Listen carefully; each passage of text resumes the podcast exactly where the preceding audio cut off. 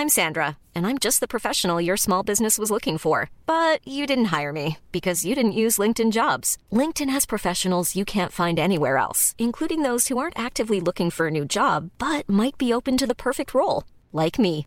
In a given month, over 70% of LinkedIn users don't visit other leading job sites. So if you're not looking on LinkedIn, you'll miss out on great candidates like Sandra. Start hiring professionals like a professional. Post your free job on linkedin.com/people today.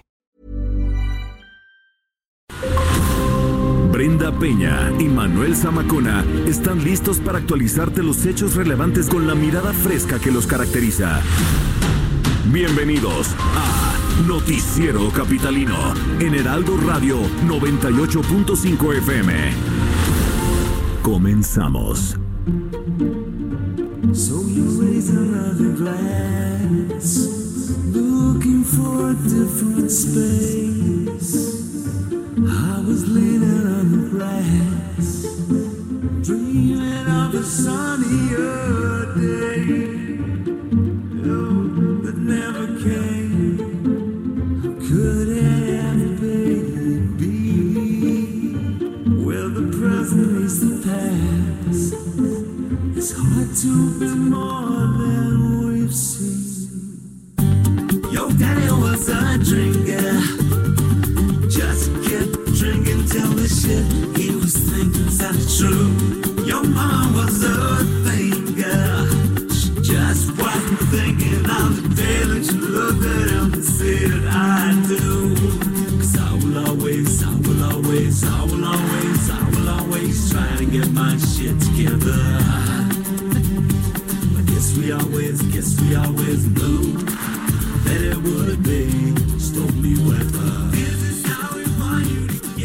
La Navidad de 2016 fue triste para el mundo de la música, pues falleció el cantante inglés George Michael. Hace un par de días se dio a conocer una nueva canción del cantante, grabada entre 2012 y 2015 durante sus últimas sesiones de estudio. Esta canción, This Is How, así es como, será parte de la cinta Last Christmas, la última Navidad, que se va a estrenar en breve y además que está inspirada en canciones de George Michael y el dueto del que formó parte, Wham. Es música nueva, aquí en el Noticiero Capital.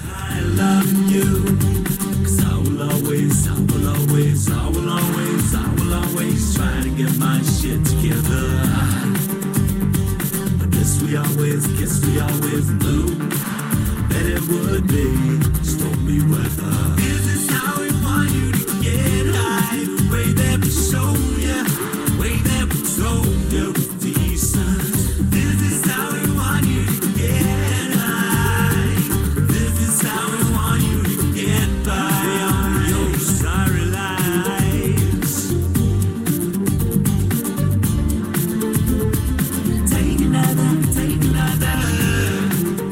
8 de la noche con dos minutos. ¿Cómo están? Muy buenas noches. Gracias por acompañarnos en Noticiero Capitalino.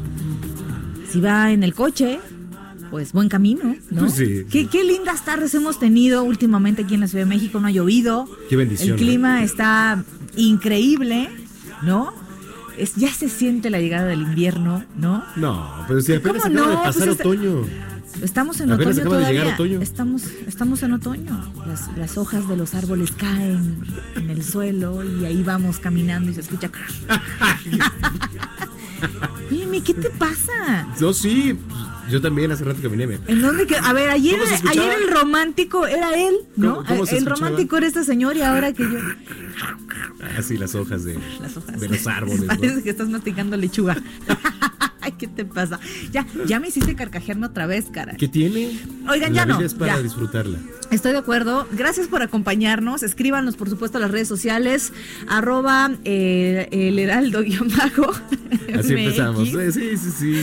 Arroba breñón bajo penabello. Y arroba zamacón al aire. Bienvenidos a Noticiero Capitalino. Hoy es martes eh, 12 de noviembre del año 2019. Estamos transmitiendo completamente en vivo desde el Corporativo Carrachi, aquí en Insurgente Sur número 1270 es el Heraldo Radio 98.5. Qué gusto que nos esté acompañando. Bienvenidos. Son las 8.4. Comenzamos. Bueno, ya, ya estamos a unos días de conmemorar el aniversario de la Revolución Mexicana, que a propósito de ello, Brenda, el gobierno de México anunció que el próximo miércoles 20 de noviembre habrá distintas actividades para dicha conmemoración y una de ellas será, pues desde luego, un desfile. Este año, la característica del desfile de 8.5 kilómetros, que va a iniciar a las 12 horas, en el Zócalo y va a concluir aproximadamente a las 14 horas en el Campo Marte. ¿Será que tendrá locomotoras y caballos ahora, a diferencia de, de otros eh, desfiles que se Porque han así era en aquel tiempo, es lo que dice Andrés Manuel López Obrador, ¿no? Está bien, a ver si desfilan. Tú te podrías subir a un caballo ahí para desfilar. mira. Ándale. Petra. Petra será la atracción principal. Se trata de una locomotora de vapor eh, interoceánica que fue construida en 1899. Fíjate qué interesante va a estar, ¿eh? El gigantesco transporte tiene una altura de 3.70 metros y un peso de 66.67 toneladas. Así que bueno, pues dentro de estas atracciones, ahí tiene usted, va a estar Petra y van a estar los cuacos en este desfile. Son las 8.5. A las calles de la Ciudad de México. Israel Lorenzana, ¿en dónde te encuentras? Brenda Manuel, un gusto saludarles esta noche. Pues fíjense que ahora tenemos buenas noticias para nuestros amigos automovilistas que se desplazan a través del Paseo de la Reforma. Por más de cinco horas estuvo bloqueado Reforma a la altura de Bocarelli. Llegaron pues del perímetro del Estado de México, para ser precisos, comuneros de Santa María Tulpetlac en Ecatepec, quienes se plantaron prácticamente exactamente sobre Bucareli y Reforma, y pues estuvieron desquiciando la vialidad. Finalmente han comenzado a retirarse, ya se han pues eh, llevado a cabo los cortes viales, se han retirado por parte pues elementos de la Secretaría de Seguridad Ciudadana, esto en ambas direcciones. Me refiero precisamente procedentes de insurgentes y con dirección hacia la Avenida Hidalgo y en el sentido opuesto hacia la zona de la glorieta del Ángel de la Independencia. Aún así hay asentamientos considerables, hay que tomarlo en cuenta, las alternativas siguen siendo Puente de Alvarado y la Ribera de San Cosme y por supuesto Avenida Chapultepec con dirección hacia el eje central Lázaro Cárdenas. Acordaron unas mesas de diálogo con el gobierno federal y bueno, pues finalmente los más de 3.000 manifestantes que estuvieron en el cruce de Reforma y Bucareli comienzan a retirarse. Para sus amigos que van a través de la zona de Bucareli con dirección hacia Avenida Chapultepec y su continuación Avenida Cuauhtémoc, pues hay que también armarse de paciencia, tenemos asentamientos en los cruces marcados con semáforo, pero de igual forma no hay que perder la calma, superando la zona de viaducto, la circulación mejora hacia Avenida Universidad o más adelante, hacia la zona de Churubusco. Pues Brenda Manuel, es parte de la información que les tengo esta noche. Muy bien, Israel, gracias por el reporte. Seguiremos muy pendientes y más adelante volvemos a tener comunicación contigo. Claro que sí, muy buenas noches. Abrazo, Israel Lorenzana. En otro punto de la Ciudad de México se encuentra nuestro compañero Daniel Magaña. ¿Qué nos tienes, Dani? Buenas noches. Manuel Brenda, muy buenas noches. Efectivamente, pues información vehicular y es que también ha sido un día de protestas en la zona pues del eje 1 Poniente, la calzada México-Coyoacán, a continuación de la avenida Cuauhtémoc y es que entre el eje 8 Sur, José María Rico y la zona del circuito interior se ubica pues el Instituto Indigine- y bueno, pues se han eh, generado problemas eh, en esta zona, ya que un grupo pues, de la comunidad Triqui se ha trasladado a este punto pues para pues exigir que pues se remueva un delegado en el estado de Oaxaca que pertenece a este instituto y bueno pues esto ha generado conflictos vehiculares a lo largo de todo el día. Tienen una reunión cerca de las nueve de la noche y bueno pues esperan llegar a un acuerdo para pues liberar eh, pues de alguna manera la vialidad de toda esta zona, de manera de presión también bloquearon la zona del eje 8 sur, generando estragos viales, sobre todo para quien parte de la zona de la colonia pues del Valle y se traslada a través de este eje vial en dirección hacia el eje central Lázaro Cárdenas. Así que pues, hay que considerar vías alternas, en este momento el eje 5 y el eje 6 sur en circulación reversible, el eje 5 en dirección hacia la zona del eje central sería una buena opción. El eh, reporte. Bueno. Pues ahí está la información para tomarlo en cuenta en este punto de la capital. Gracias, Daniel. Estamos en contacto. Hasta luego. Hasta luego, son las 8 con 8.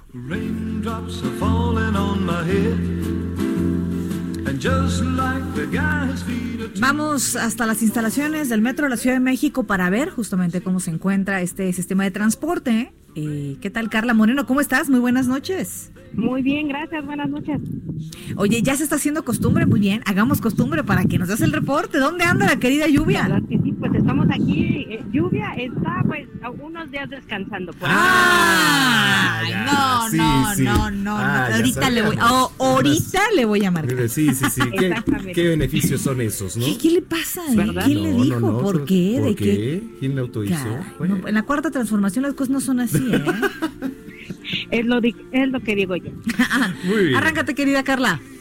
Bueno, pues les informo esta noche que a esta hora las 12 líneas de la red operan con una afluencia alta de usuarios, eh, un intervalo de 3 a 5 minutos de paso entre trenes y por lo mismo les sugerimos anticipar su viaje. Bueno, aunque se coordinan el envío de trenes a las estaciones como Tacubaya, Guerrero e Insurgentes. Y les recordamos a nuestros usuarios que en las escaleras eléctricas y en los pasillos siempre hay que ceder el paso por la izquierda. Bueno, sigan pendientes del avance de la red del metro en nuestras redes sociales en arroba metro CDMX, en Twitter, Facebook e Instagram. Muy bien, gracias por el reporte. Seguiremos pendiente y nos escuchamos mañana. Gracias, buenas noches. Muy buenas noches para ti. 8 de la noche con 10 minutos. Oiga, eh, ¿usted considera que la Ciudad de México es una ciudad innovadora? ¿Usted ha visitado otras ciudades aquí de Latinoamérica? ¿Qué ciudades le parece que son innovadoras? O incluso más que la Ciudad de México, yo le preguntaría. ¿no? ¿Y en qué materia también? ¿En qué Innovadoras materia? en qué materia, ¿no? Efectivamente, bueno, pues para esto vamos a escuchar la cápsula que nos ha preparado la producción. La Gran Manzana, ciudad cosmopolita, multicultural, capital financiera del mundo, llena de contrastes, ruidosa, pero siempre hermosa y vanguardista. Según datos de la Agencia Global de Innovación, To Think Now, la ciudad de Nueva York es la más innovadora del mundo. Desde el año pasado hasta hoy subió tres puestos en este estudio y desbancó a Tokio, Londres y San Francisco. To Think Now es una agencia de innovación establecida en Melbourne, Australia, que provee datos estandarizados y servicios relacionados a grandes y pequeñas corporaciones, firmas consultoras, gobiernos y universidades, entre otros. La Agencia Global de Datos de Innovación To Think Now reveló los resultados del Índice de Ciudades Innovadoras 2019, uno de los pocos indicadores que permite medir la capacidad de innovación de las ciudades del mundo. Clasifica a 500 de estas en cinco categorías basadas en 162 indicadores que miden las condiciones propicias para la creación de innovación en una ciudad. De estas 500 ciudades, resaltan dos en América Latina. La ciudad de Sao Paulo en Brasil el año pasado estaba en el lugar número 79 de las ciudades más innovadoras del mundo. En este año subió 12 puestos para ubicarse en el lugar 67. Es la primera ciudad latinoamericana que aparece en el listado.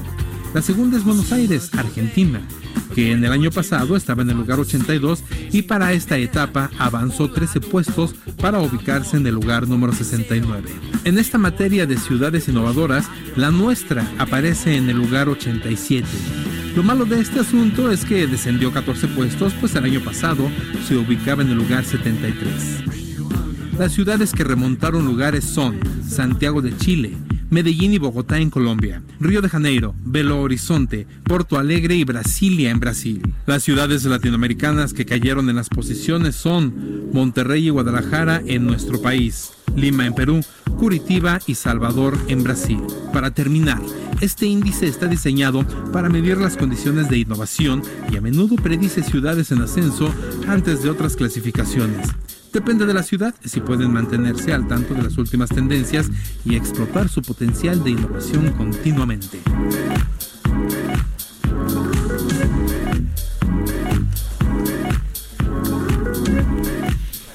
Gracias a nuestro querido Jerry Villela por esta cápsula, quien nos hablaba justamente de las ciudades más innovadoras en América, en Latinoamérica.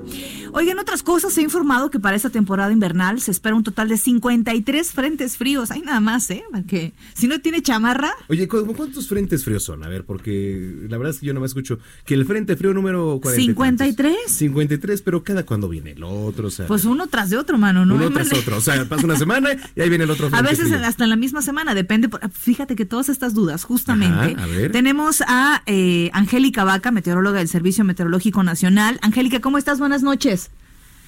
Hola, ¿qué tal? Muy buenas noches. Los saludo con gusto desde el Servicio Meteorológico Nacional de la Conagua. ¿Cómo estás? Oye, pues justamente tenemos algunas dudas aquí en el Noticiero Capitalino acerca de los frentes fríos. A ver, ¿cómo, cómo se divide en esta parte los frentes fríos? Eh, ¿Cada cuánto se espera que pasen, etcétera? Mira, eh, el total ya justo como lo habías comentado, 53 frentes es el pronóstico climatológico para esta temporada. Ese es el total. Sin embargo, hacemos obviamente un desglose mes por mes, cuántos cuántos frentes sería lo aproximado que, que pudieran eh, ingresar al país. Este aproximado es eh, es una estimación, es decir, podrían ser más o incluso menos de, de- de lo de lo pronosticado. Por ejemplo, en noviembre, en este mes, se pronostican seis, seis frentes fríos. A la fecha, desde el inicio del noviembre hasta ahorita 12, ingresaron ya cuatro frentes. Mm. Es decir, nos faltarían dos, ¿no? Para cumplir el total pronosticado de seis. Sin embargo, estamos a 12. Por lo tanto, pues nos quedan otro, otra mitad de casi casi de mes. Por lo tanto, eh, pues fácilmente a lo mejor pudiéramos superar este número de seis, que es el pronóstico es- estimado. ¿Sale? Entonces, bueno, estos números, hace- eh, por mes por mes, se hace un total sumatorio. Lo que sí tengo que comentarles es que eh, en el mes de enero y febrero es eh, pronóstico de mayor cantidad de frentes fríos que ingresarían al país. Esto pues porque ya sería la plena temporada invernal. Entonces, bueno, el pronóstico para enero y febrero serían de 8. Ahora, eh, este pronóstico les repito que puede ser más o incluso menos. Eh, lo importante aquí es que el total para esta temporada son 53, podrían ser incluso más. Y es importante mencionarle a, a la gente que escucha que eh, más que un número de frentes fríos, que el pronóstico, aquí lo importante son los efectos que genere pues cada frente, ¿no? Porque como lo, lo comentaban, de pronto en una semana, ¿no? Escuchan, oye, el frente 12, de pronto Claro. a fines de semana, el frente, por ejemplo, el pronóstico ahorita para esta semana, para jueves, para viernes, perdón, se espera que ingresa un, que ingrese un nuevo frente, el cual sería el número 13.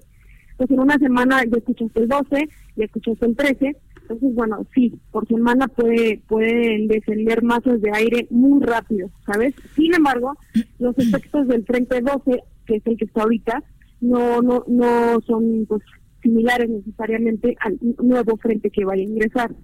Entonces, eh, lo que sí es importante es que pues hay que estar bien atentos al, al a los efectos, ¿no? Que genere cada frente. Ahora, ¿qué eh, estados del país se van a ver más afectados por estos frentes fríos?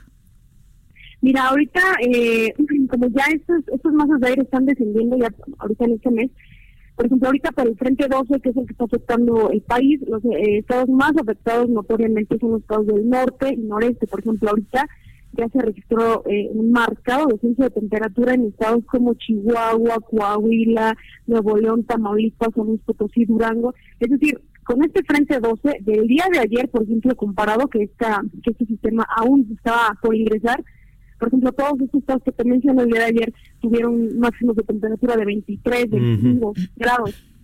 A hoy día amanecieron con 4 grados. Ahorita en la actualidad, o sea, es decir, a, a- a la última hora, ejemplo, Monterrey, que te digo que el día de ayer estuvo con valores de hasta 22, 23 grados, ahorita tiene 6 grados, tiene 4 grados. Qué bárbaro. Un marcado descenso de temperatura Muy bien. Saltillo, ahorita registra 0 grados. Angélica, pues muchísimas gracias este, por haber platicado con nosotros de esto y por supuesto que vamos a estar en contacto con ustedes para que nos digan justamente cómo va avanzando esto del clima. Claro que sí, si me permites un segundito más, invitarle a la población a que nos sigan en nuestras cuentas, en nuestro Twitter, arroba con agua guion bajo clima, para que estén bien informados acerca de los frentes y de los efectos que genere cada uno de ellos. Claro que sí, muchísimas gracias y muy buenas noches para ti.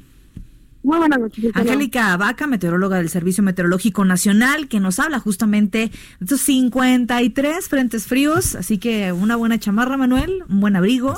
la Aquí traes. nuestra querida Erika ya sufrió los estragos. Ya de- le pegó el Vamos frente en el 12 y ya le ¿Cuál pegaron. le pegaría? ¿Qué frente frío le pegaría? Yo creo que por ahí, de, eh, que ayer Bueno. estaba, ayer yo lo dejé bien. ¿Entonces le pegó el 11? Yo creo que el 11. El 11 le había pegado, ni modo. ¿No?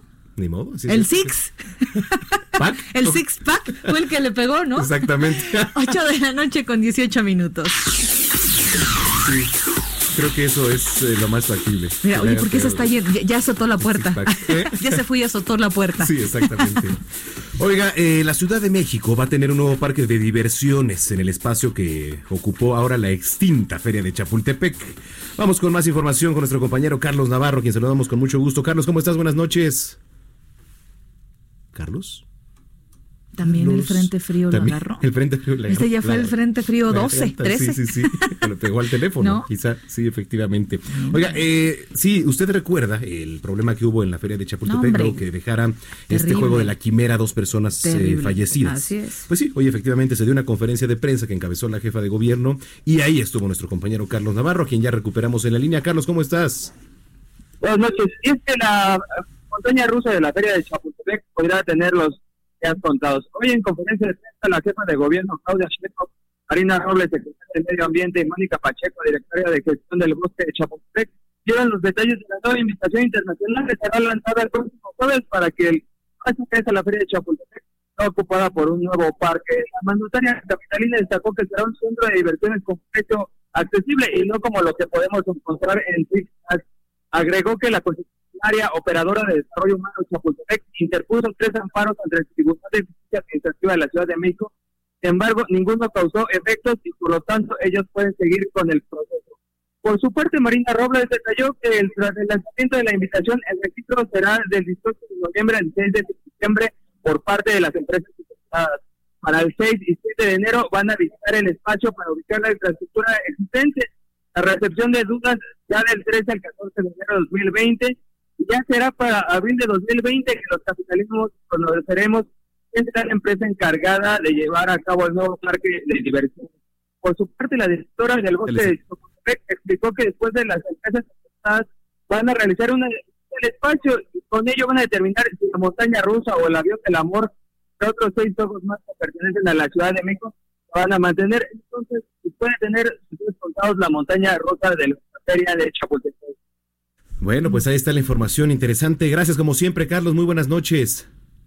Y recordemos que ya fueron vinculados a proceso el operador legal de la empresa, así como los mecánicos que eran encargados de los juegos de la quimera. Es cierto, buen punto a recordar. Gracias, Carlos.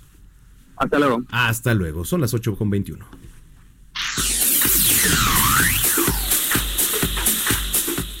Bueno, pues continuamos aquí en el noticiero capitalino. Eh, hay un tema que se está denunciando desde ya hace tiempo que tiene que ver con algunos actos de corrupción dentro del Poder Judicial.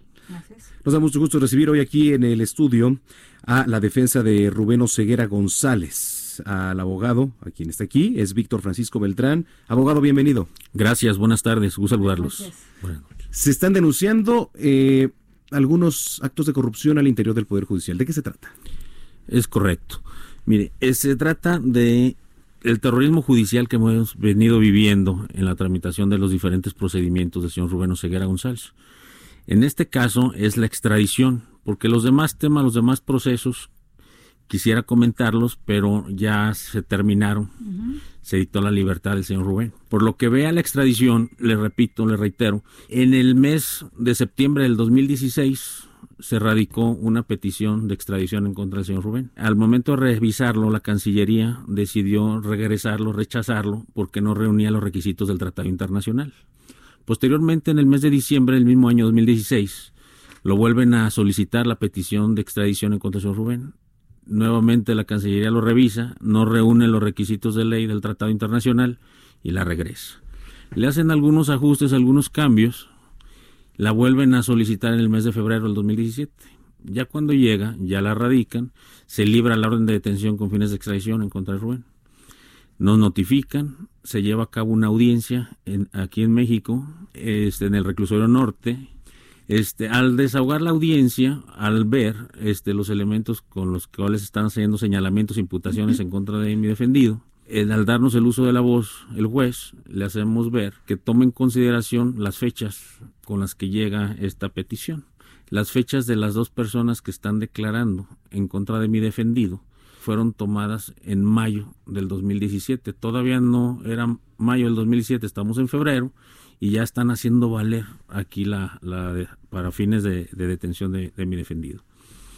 Entonces el juez de la causa resuelve este, decretarnos 10 mil pesos de fianza para que obtenga su libertad. A los dos días, a este señor juez lo cambian, no sabemos a dónde, por esa resolución. Y este, a mi defendido, que estaba en Almoloya, recluido, lo envían a Oaxaca, Miahuatlán, al Ceferezo número 3. Al estar en Oaxaca, Estamos hablando de Rubén Oseguera. Estamos hablando de Rubén Oseguera González, así es. Posteriormente, como todos sabemos, que el procedimiento se lleva en el lugar donde se encuentra recluida la persona. Entonces es, fue un, un medio para ellos sacar ese asunto de aquí de la Ciudad de México y enviarlo a Oaxaca y en Oaxaca conocieran del asunto.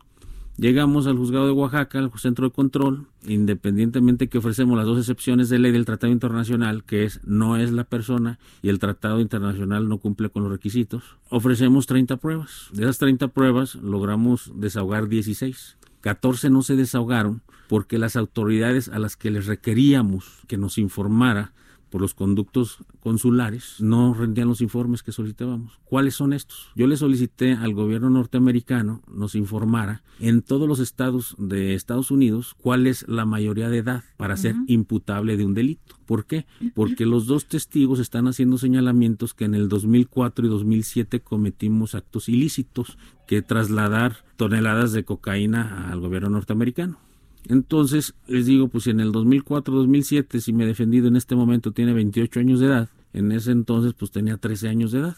Entonces, al no ser, aunque todo el mundo sabemos que la mayoría de edad en algunos estados de Estados Unidos es a los 19 años y en otros son 21 años. Entonces, ni en uno ni en el otro, en el supuesto sin conceder, pues era imputable mi defendido. ¿Qué recurso es el que eh, van a aplicar ustedes o qué es lo que van a buscar a partir de estas acusaciones? Le comento. Posteriormente, pues eh, el juez resuelve, cierra la instrucción, dejando a salvaguarda las 14 pruebas que nosotros ofrecimos y no se desahogaron y fueron admitidas por él. Entonces, él da el cierre y dice, para mí este es material suficiente para dar mi opinión y la opinión es de que no es extraditable el señor Rubén. ¿Por qué no es extraditable? Porque se logró acreditar en el procedimiento que la firma del diplomático que la solicita en extradición es falsa.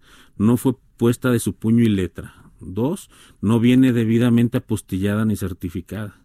Tres, las declaraciones de los testigos que hacen los señalamientos, pues son unas fechas que el señor era menor de edad. ¿Hay alguna presión a- al Poder Judicial en este momento por parte, digamos, de la DEA? Así lo vemos que la DEA está interviniendo, está operando de manera extrajudicial en este asunto desde que inició. Hay un agente que se llama Cale J. Mori, que es el que está involucrado en este tema, eh, va y presiona actos de coacción a los magistrados y jueces. En este caso, con, con el aval de un consejero que se llama Alejandro González Bernabé. Este consejero entró en el mes de febrero. Casualmente este consejero es de Oaxaca. Él estudió en Oaxaca. Todo su proceso, eh, procedimiento de estudios lo hizo en Oaxaca. Y es en Oaxaca donde nos mandan a que se lleve a cabo este asunto. Y es en Oaxaca donde resuelve primero la juez en el amparo que, que presentamos que no procede nuestro amparo, nuestras garantías, en virtud de que nada más copia la resolución administrativa de la Secretaría de Relaciones Exteriores, argumentando que viene por los conductos diplomáticos adecuados, independientemente sin revisar firmas ni nada, no es vinculante lo que decide el juez, es porque la Secretaría de Secretaría Administrativa que se vaya extraditado. Igual resuelve la juez, interponemos el recurso de revisión, llega al tribunal colegiado y en el tribunal colegiado el 5 de septiembre nos fijan las- la audiencia de vista, es el día que se presenta el señor este Mori nuevamente, junto con el consejero, y llaman a los magistrados en el pasillo, les informan que este, que pues este es un asunto que van a resolver, un asunto relevante, y que por órdenes presidencial del señor Andrés Manuel López Obrador deben de negar el amparo y la protección de la justicia federal por conveniencia de ambos países. A manera de cierre, ¿qué viene ahora? Ahora, este sigue el procedimiento ya está en manos de la Cancillería de Marcelo Ebrard Casaubon. Como bien lo dijo, ante, bueno, mal lo dijo este Luis Videgaray, para mí no es vinculante lo que diga el Poder Judicial. Soy autoridad administrativa y yo decido si se va o no se va. En este momento está igual. Estamos en las manos del canciller, señor Marcelo Ebrard. Yo creo en la justicia en México. Si el señor Marcelo Ebrard, como lo determinó hoy en la mañana, que va a respetar la Constitución, ahora con el tema del señor Evo Morales, que van a respetar el debido proceso y se- no se van a violar, no van a permitir la violación de las garantías individuales. En anteriores escenas, en las mañanas, ya lo argumentó el señor presidente de la República, que él no va a permitir la invasión a, a la esfera de, de nuestro país. No, no, no va a permitir la intervención Así es. extranjera, ¿no? Así es. Entonces, en este caso, pues, ¿qué esperamos? Que resuelvan conforme a derecho, no pedimos otra cosa. Si el señor Marcelo Brad mm, revisa, analiza el expediente, va a ver que está plagado de violaciones. ¿Qué esperábamos nosotros en resolución del tribunal colegiado de estos tres magistrados? Si hubieran resuelto conforme a derecho, sin la presión ni coacción alguna, el peor escenario era que se ordenara la reposición del procedimiento para efecto de que se desahogaran las 14 pruebas que quedaron pendientes y admitidas por el juez para desahogarlo. El mejor escenario pues era eh, otorgar el amparo, la, la protección de la justicia federal en, a favor de mi defendido y quedar en libertad en ese momento. ¿Por qué? Porque no se acredita más mínimo este eh, renglón que tenga un- una imputación, un señalamiento. Abogado, vamos a estar pendientes y gracias por haber platicado con nosotros esta noche. Les agradezco mucho que tengan buenas noches. Es Víctor Francisco Beltrán, él es abogado de Rubén Oseguera González. Bueno, pues ahí está el tema. Vamos a lo que sigue. La iniciativa privada y el presidente Andrés Manuel López Obrador acordaron presentar el próximo 26 de noviembre un plan nacional de infraestructura. El número de obras aún está por determinarse, así como el monto total de inversión, pero serán obras en ramo energético, carretero, puertos e hidráulico que las hará exclusivamente el sector empresarial. Larry Rubin, representante del Partido Republicano estadounidense en el territorio mexicano, señaló que los hechos de violencia que han sucedido durante las últimas semanas en nuestro país no han ahuyentado la inversión estadounidense en México. Dijo que otro de los elementos que les preocupa es la certeza jurídica de algunas iniciativas que hay por parte de los legisladores.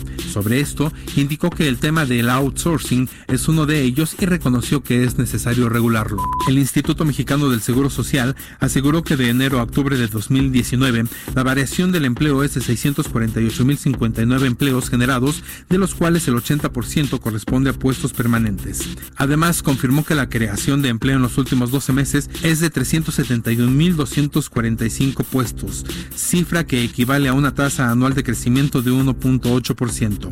El secretario de Seguridad y Protección Ciudadana, Alfonso Durazo, señaló que por el caso de la familia Levarón solo hay una persona detenida. Insistió en que no puede dar detalles porque ya les corresponde a otras autoridades que llevan la investigación dar información al respecto. En una sesión parlamentaria con la ausencia de los representantes del oficialista Movimiento al Socialismo, la senadora opositora Yanín Áñez asumió la presidencia interina de Bolivia tras la renuncia de Evo Morales. El buque italiano Remas fue abordado por dos lanchas de piratas en el Golfo de México para robar material y en el ataque resultaron heridos dos marineros italianos. Gerardo Villela, Noticiero Capitalino.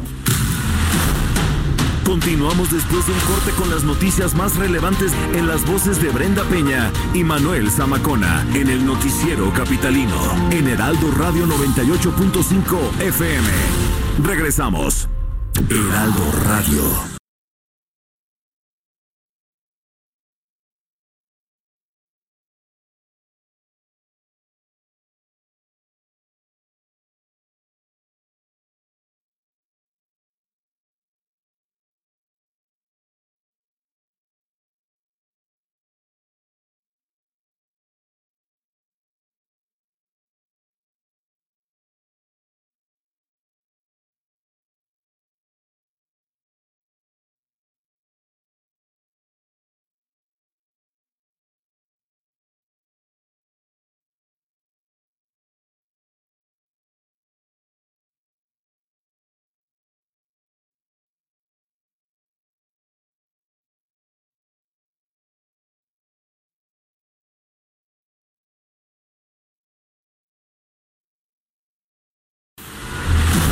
Regresamos con Brenda Peña y Manuel Zamacona al noticiero capitalino en Heraldo Radio 98.5 FM.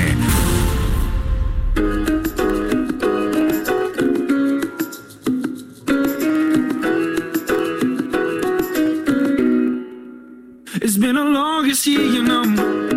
Huh. Trying to live on my own with a certain kind of love. Oh, that I question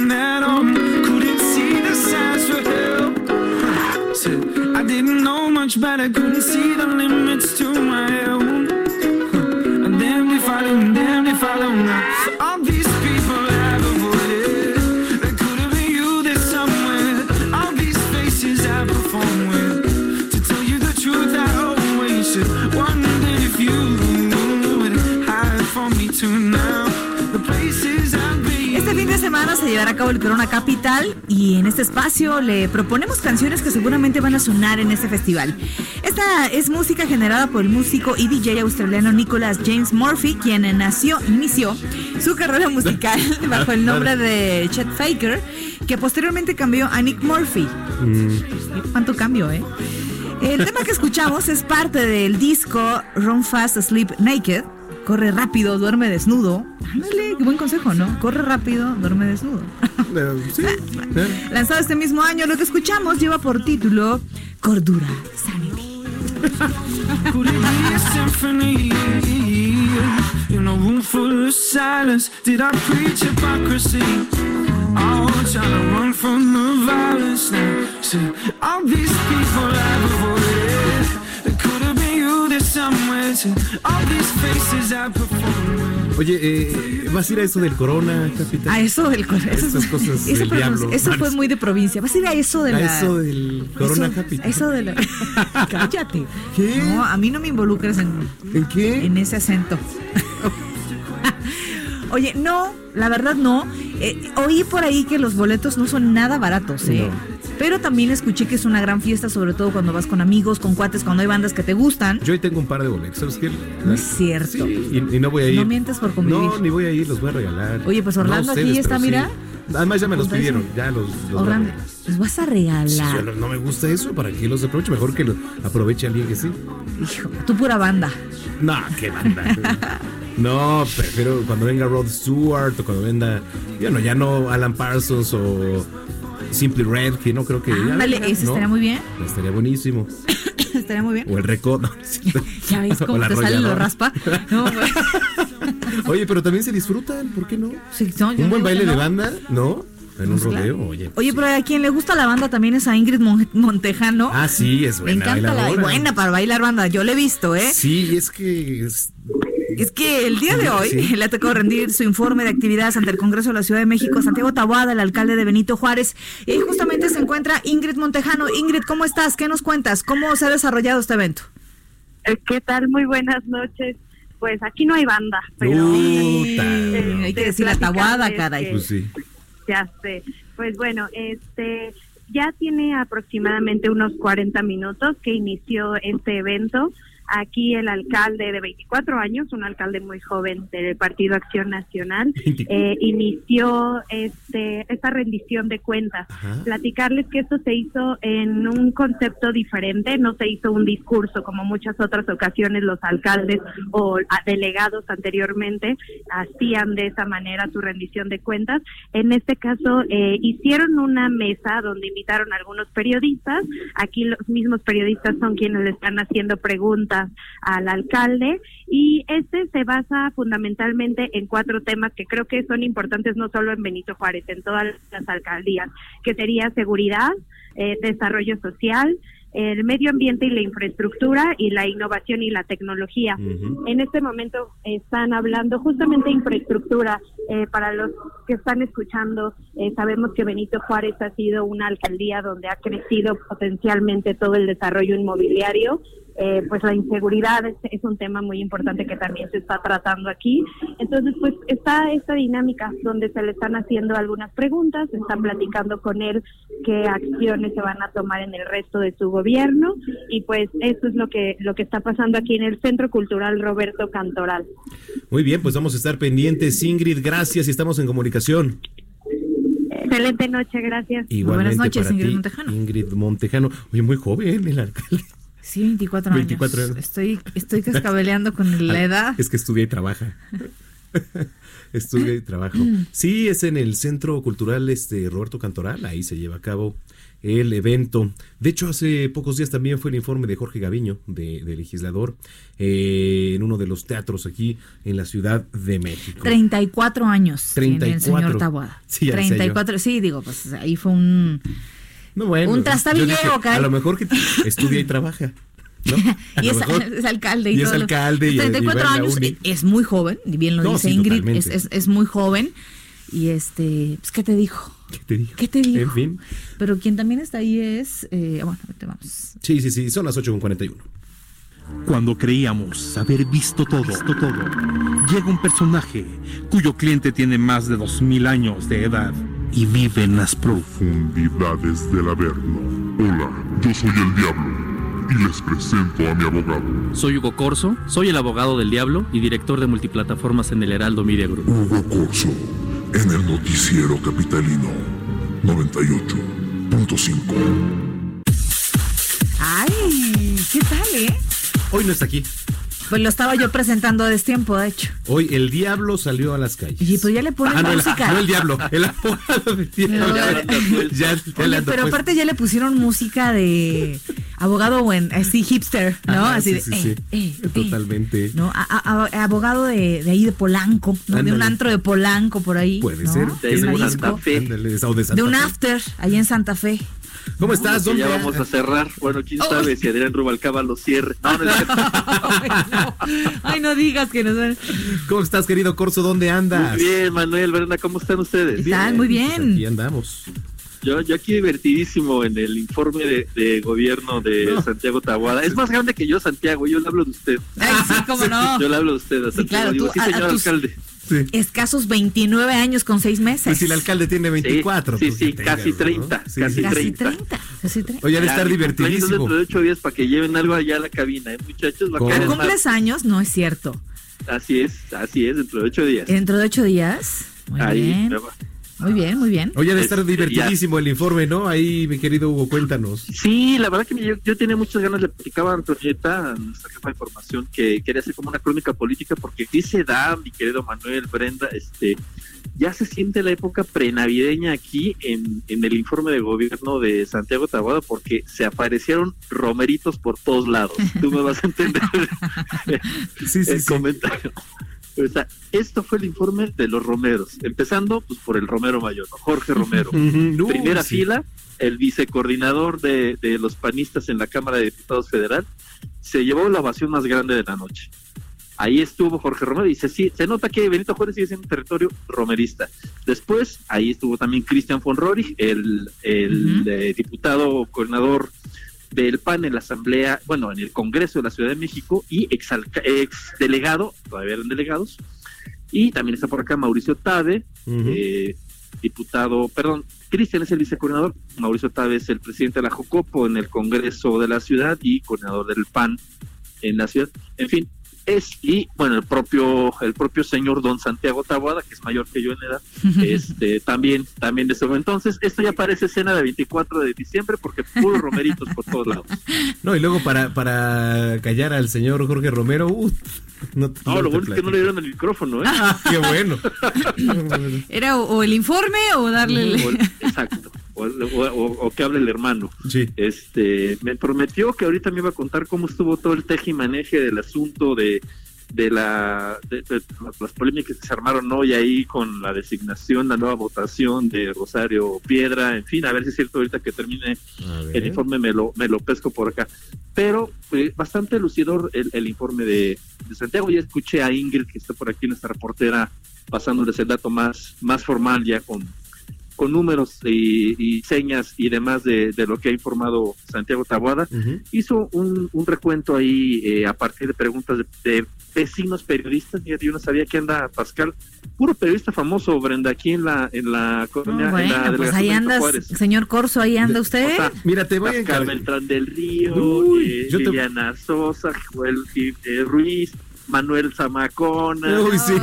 Te voy a decir algo, mi querido Hugo. Por favor, hazle llegar un mensaje al señor Tabuada, al alcalde de Benito Al señor Juárez, Taboada, le diré. Porque Es él nuestro es padrino. de este noticiero. Es nuestro no, pa- padrino. bueno, no es mi padrino, pero sí es padrino del noticiero. Por eso. Y mira, te voy a platicar algo. La verdad es que hace unos días eh, el diputado Jorge Gaviño hizo a bien invitarnos a, a su informe y, Claro. y estamos muy sentidos con Tabuada porque la verdad es que... Pues no figuramos No en su figuramos, en lista de ¿cómo invitados.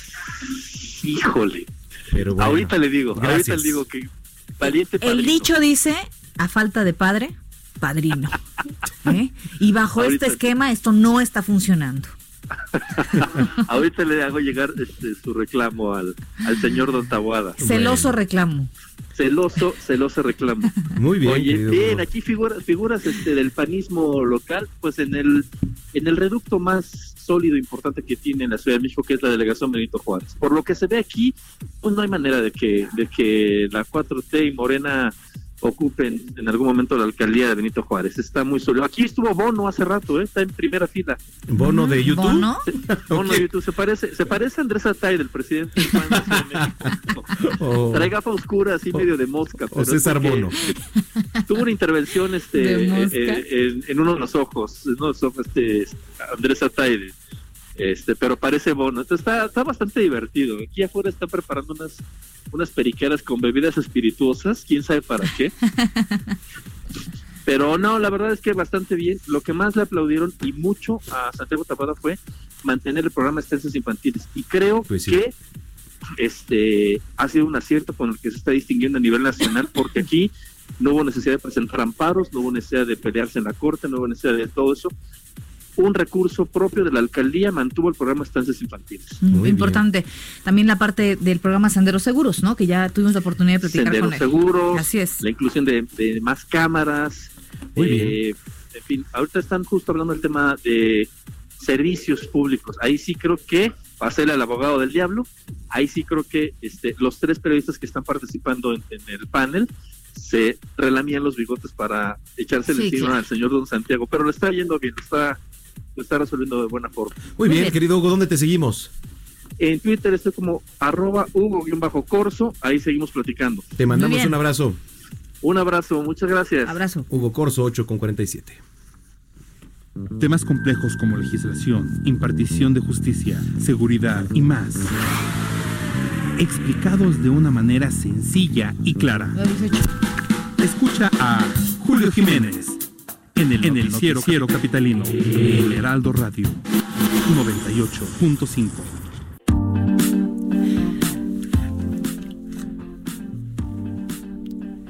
Bueno, pues se suspendió la sesión ordinaria programada para las 11 de este martes debido a los bloqueos realizados alrededor de la Cámara de Diputados. Desde las 7 por más de 5.000 integrantes de diversas organizaciones campesinas que bloquearon todos los accesos vehiculares y peatonales, además, por lo que los 500 diputados, trabajadores y asesores no pudieron ingresar al recinto.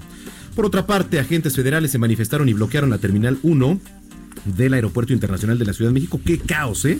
Que además se encuentra resguardada por policías capitalinos, lo que desató además un enfrentamiento y la aparente detención de nueve de los manifestantes. Finalmente, los elementos de la Policía Federal levantaron el plantón tras negociar el pago de una liquidación para 1.500 elementos. Pero, eh, de hecho, Omar García Harfush, el jefe de la policía, había reportado que eran 32 los policías locales lesionados. En fin, bueno, pues este dejó este enfrentamiento. Hoy por la tarde tuvimos a bien platicar con uno de los eh, policías integrantes de la Federal y nos decía que fue la propia policía capitalina los que provocaron.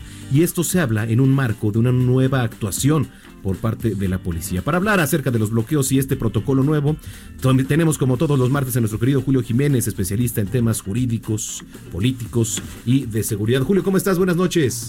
Manuel, ¿qué tal? Muy buenas noches. Como siempre, un placer. Gracias por la oportunidad. Brenda, muy buenas noches. Buenas noches, Julio. ¿Cómo ves este nuevo operativo, este nuevo actuar del marco de la policía? Bueno, creo que los capitalinos podremos estar tranquilos frente a este nuevo protocolo en, la actuación de los elementos de la Secretaría de Seguridad Ciudadana en este nuevo protocolo de acción para contener, para encapsular y para evitar que haya un ataque a las vías generales de comunicación, evidentemente garantizando el legítimo ejercicio de la libertad de manifestación, respetando los derechos humanos, pero también respetando la libertad de tránsito, respetando los derechos de los miles de usuarios que tienen la necesidad de tomar pues un avión y que no pueden ser víctimas ni pueden ser presas ni de marchas, ni de plantones, ni de bloqueos. ¿Qué tal parece que en esta ciudad se había vuelto un deporte o una práctica recurrente para someter a cualquier institución o autoridad, para someterlos a sus intereses o a sus conveniencias personales o de grupo? Muy bien, pues sí, este, está interesante porque, pues además ahora el tema de derechos humanos aquí es, es muy importante analizarlo, Julio. Sí, sin lugar a dudas hay que reconocer que el de los ocho niveles de uso de la fuerza, eh, eh, la actuación de la policía fue protocolaria. la, la presencia, el diálogo, buscando la contención, buscando el aislamiento, eh, obviamente encapsulando a los manifestantes, re- respetando sus derechos humanos, manteniendo un canal incluso de comunicación. En algunos momentos hubo pues algunos encontronazos, algunos volaron algunos eh, eh, objetos contundentes, algunos descalabrados, por ahí algunos elementos lesionados. Pero sin embargo creo que la actuación de este operativo fue pulcra, fue estrictamente con apego al respeto y a los protocolos en materia de derechos humanos y creo que eh, el titular de la Secretaría está cumpliendo con su deber, está brindando garantías, certeza jurídica y sobre todo eh, garantizando la libertad de tránsito. Y sobre todo yo quisiera ver que en las próximas marchas, en las próximas movilizaciones, incluso de anarcos, este, este operativo y este protocolo se implemente nuevamente para evitar daños a patrimonio histórico, para evitar saqueos y daños a patrimonio particulares. Muy bien, pues habrá que dejar actuar a Omar García Harfush, sin duda es interesante, así que bueno, pues como siempre, mi estimado Julio, muchísimas gracias, estamos en contacto y nos vemos el jueves en tele. Claro que sí, muchas gracias. Muy amable, gracias por la oportunidad y un fuerte abrazo a todos los amigos del Heraldo Radio. Gracias, es Julio Jiménez, especialista en temas jurídicos y de seguridad, catedrático también, por supuesto, 8 con 52. Esto es lo que ha sido tendencia hoy en Twitter. Y el que estuvo en tendencia el día de hoy fue el músico y ex líder. ¿De qué? ¿De qué te ríes? No, es que me acordé también de una tendencia. de Pink Floyd, Roger Waters, que eh, ya envió un mensaje personal al expresidente de Bolivia, Evo Morales, luego de que arribó a México. A través de un video le dijo, tu gente te necesita, necesitan un líder como tú. El mensaje del activista llama a rescatar la democracia, que dice es lo mejor de Bolivia. Eh, la que se puso también en tendencia fue la senadora Janine Áñez, quien decidió autoproclamarse como la presidenta interina de Bolivia. Esto en una sesión legislativa que no contó con quórum, además, en ninguna de sus cámaras, alegando la necesidad de crear un clima de paz social en el país. Ella decía, queremos convocar elecciones lo más pronto posible. También fue trending topic el día de hoy el secretario general de la Organización de Estados Americanos, Luis Almagro, quien eh, consideró que quien eh, cometió un golpe de Estado en Bolivia fue eh, el ya expresidente Evo Morales, al que acusó de haber tratado de robar las elecciones del 20 de octubre. Esta es la declaración más dura sobre lo ocurrido en Bolivia eh, de Almagro, al que algunos países como México habían criticado por guardar silencio en los últimos días. En otros temas, los tuiteros pusieron en tendencia a Stephen Miller, asesor de la Casa Blanca, ya que la organización estadounidense Centro de Derecho de la Pobreza del Sur reveló este martes supuestos correos electrónicos con contenido racista que Stephen Miller envió a un médico de comunicación conservador antes del periodo electoral de 2016. Eh, dichos correos muestran la ideología extremista y antiinmigrante que sustenta las políticas de la presidencia de Donald Trump. En temas más agradables, los amantes de los libros pusieron en tendencia el hashtag Día Nacional del Libro. Esto para honrar el natalicio eh, de Sor Juana Inés de la Cruz, eh, recordada por su poesía y por hacer a un lado los convencionalismos de la Nueva España. Hoy se conmemoran 371 años del nacimiento de la poetisa. Bueno, eh, en medio de todo esto, yo tengo un hashtag mejor. La verdad, es la cobija de Evo Morales. Ay, no, no, no. no. Fue lo La- mejor. oye, yo no sé si la cobija o el abrazo como... O- bueno, era como bandera que el, el en cobija. ungido, le dicen a ¿El Evo qué? Morales, el ungido, cuando llegó, ¿no viste cómo lo abrazó Ebrard? Esta foto también ha dado la vuelta al Sí. mundo. Venga, chepa acá. ¿no? ¿no? Y la cobija que traía, que ya que el Cruz Azul, que si el América, que si Maribel Guardia, que... Hijo, Oye, espérame, ¿cuál era la otra? La, la tesorito. El cobertor del tigre. del tigre. Bueno, qué belleza el internet, ¿eh? de verdad. Internet te amo. Maldita No, sea. Internet no te acabes. No, nunca te acabes. Oye, pero aparte regresando al hashtag del Día Internacional, ¿ya será que Peña Nieto, será que Peña Nieto ya pueda este decir un par de libros que sí haya leído? Déjalo, él ya está disfrutando de sus eh, pelucas. Es que, de ¿qué? ya sus ya cuántos años van a ir de aquella emblemática pregunta en una feria de libro allá en Guadalajara, ¿no? ¿Con Muy qué nos vamos? Pues ya nos vamos. eh, algo de Jimi Hendrix. Ah, sí. Un día como hoy, pero de los años eh, 2008, por ahí. años- ¿Cuántos hubo? por ahí, 2008. eh, murió uno de los grandes bateristas de rock. El trabajo de Mitch Mitchell es reconocido principal- principalmente por su permanencia en la agrupación de Jimi Hendrix eh, llamada The Experience. Eh, despedimos nuestro noticiero con un tema eh, incluido en el disco Electric. ¿Noticiero? Si dejan de intervenir en mi, En mi salida, querido Orlando, no, pues ya, ya vámonos, pues ya no quiere Orlando que Ya, yo ya- termine. ya está Villafranca ahí presionando. Porque Villafranca. Como Bisoño no está, está de Bisoño- vacaciones. Bisoño anda en Disneyland. Ah, es cierto. ¿No? Sí, Bisoño. Muy bien, Muy pues bien, vámonos. ya nos vamos. Gracias por habernos acompañado. Nos vemos mañana en Noticias México, 3 de la tarde, 151 de Easy, 161 de Sky. Y en todas las plataformas digitales de Heraldo Media Group. Descansen.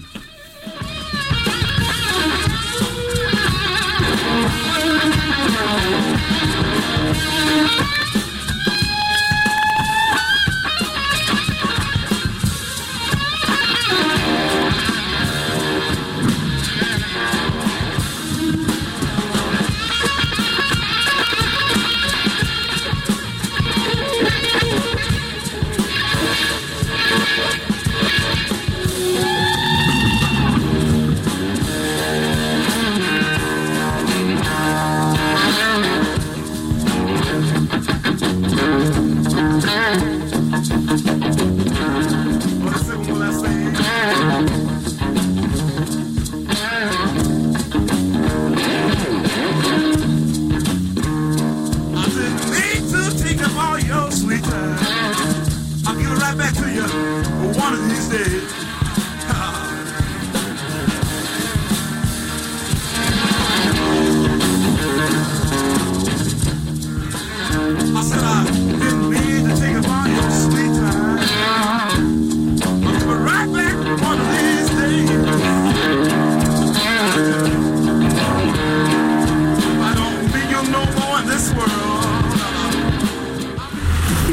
Informado con las noticias más relevantes que acontecen en la metrópoli. No te pierdas la próxima emisión de Noticiero Capitalino con Brenda Peña y Manuel Zamacona.